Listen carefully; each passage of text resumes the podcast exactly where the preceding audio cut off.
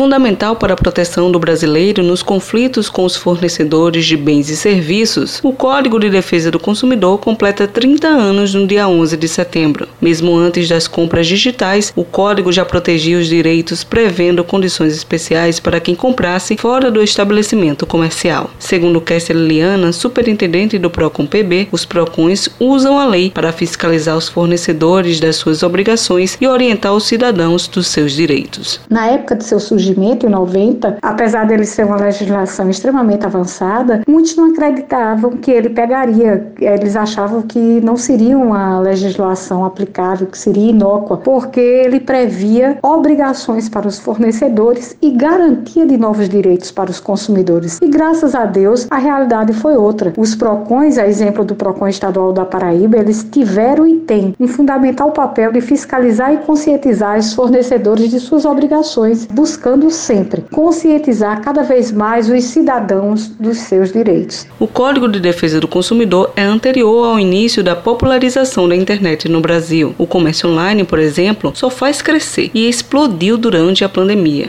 Os dados do Instituto de Defesa do Consumidor mostram que o comércio por celular e o e-commerce também teve um aumento de 42%. Kessia Liana destaca como o código se adequou a essas mudanças. O código ele garantiu diversos direitos, dentre os quais os que mais se destacam: a proteção à vida, à saúde, à segurança, a liberdade de escolha, os prazos de validade, mudanças como a inversão do ônus da prova, restituição em dobro, garantia, anulação de cláusula abusiva e o direito de arrependimento. São muitos direitos que foram colocados. Enfim, a história do direito do consumidor é repleta de conquista e eu destaco como uma das mais importantes a consciência por parte dos fornecedores de produtos e serviços e também dos consumidores a buscar uma relação de consumo mais segura e equilibrada e além de impor prerrogativas de cada uma com relação às suas obrigações e responsabilidades. A atualização da lei é fundamental para se manter eficiente na defesa dos interesses da cidadania na relação de consumo. Para se ter uma ideia, o Instituto de Defesa do Consumidor estima que 42 milhões de pessoas estão mergulhadas em dívidas. Por isso, será votado no Congresso projetos que tratam do superendividamento das famílias e a regulamentação do comércio eletrônico, ressalta Kessler Liana. Tramita dois projetos de leis que eles vão servir para atualizar o código, que foram inclusive já aprovados no Senado e hoje aguardam votação na Câmara dos Deputados. E agora